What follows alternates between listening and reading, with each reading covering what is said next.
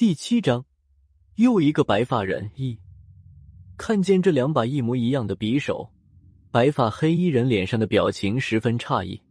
他好像认出了这两把匕首的来历，只是他想不明白为什么这两把匕首会出现在我和孙胖子的手上。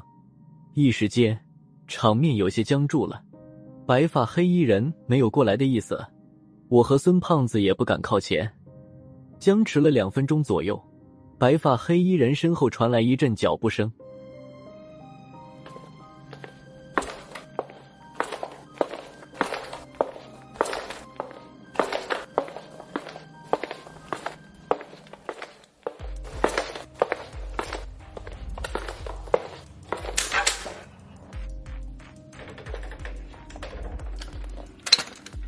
一个人影出现在白发黑衣人身旁。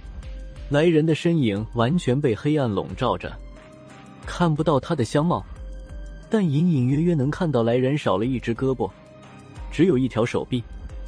来人隐在白发黑衣人身旁，和他小声耳语了几句，可惜说话的声音太小，听不清他们说的什么。最后，白发黑衣人微微点了点头。听来人说完，白发黑衣人不再理会我和孙胖子。转身又回到了黑暗之中，孙胖子朝他消失的方向大声喊道：“别走，把我们家耗子还回来！”我有点佩服孙胖子了，让白发黑衣人还财鼠倒没什么，但是敢让他别走，就需要一些胆量了。孙胖子的话音刚落，就见前面的黑暗中有一团小毛球朝孙胖子跑了过来，白发黑衣人竟然真的将财鼠放了回来。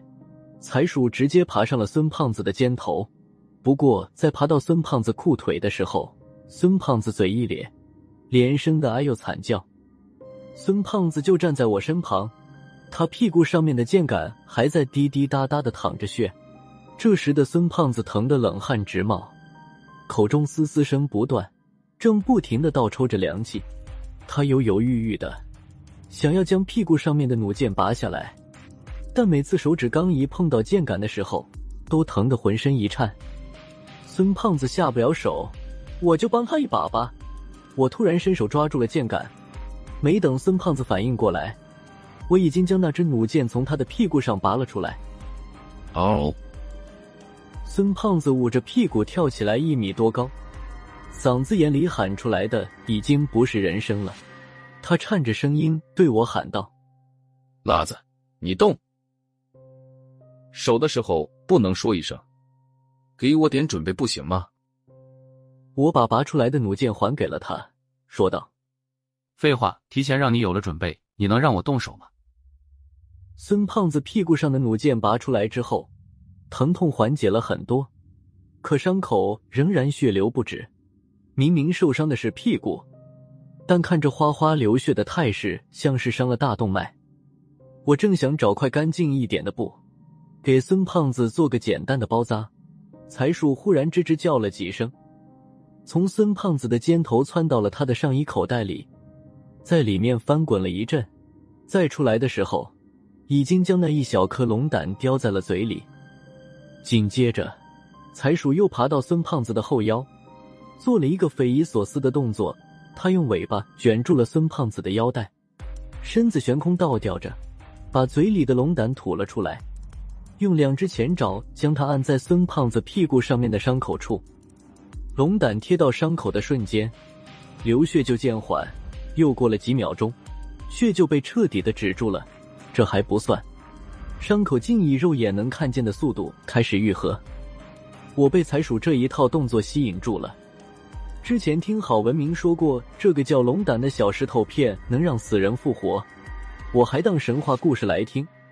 现在看来。能不能复活死人，咱不好说。但这个小石头能在极短的时间内止血生机是没有问题的了，而且是我亲眼见证的。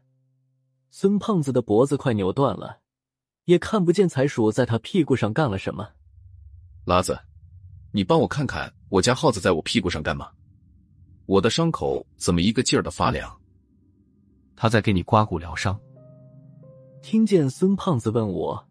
我才把财鼠是怎么用龙胆给他止血的过程说了一遍，听得孙胖子眼睛瞪得老大，他晃了晃屁股，果然已经感觉不到疼痛了。孙胖子屁股上的伤口已经结出了暗红色的疤痕，财鼠这才将龙胆收了回去，舔干了上面的血迹，又将龙胆含在嘴里，转身爬回到孙胖子的手上，将龙胆吐到了他的手上，之后将大脑袋在孙胖子的掌心处来回乱蹭，好像是在讨孙胖子的欢心。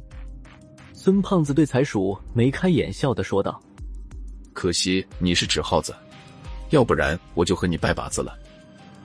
真不知道孙大圣上辈子积了什么大德，才让他得到了这只财鼠。现在不光是萧和尚，就连我看见了财鼠都有些眼红。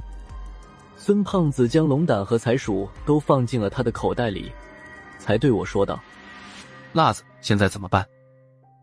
还能怎么办？”我把目光从孙胖子装着财鼠的口袋上移开，继续说道。回上面去问问好头和老肖的意思吧。不过我猜他俩也是想等高局他们的增援吧。局里的电话都是带 GPS 定位的，有了坐标，高局他们就好找了。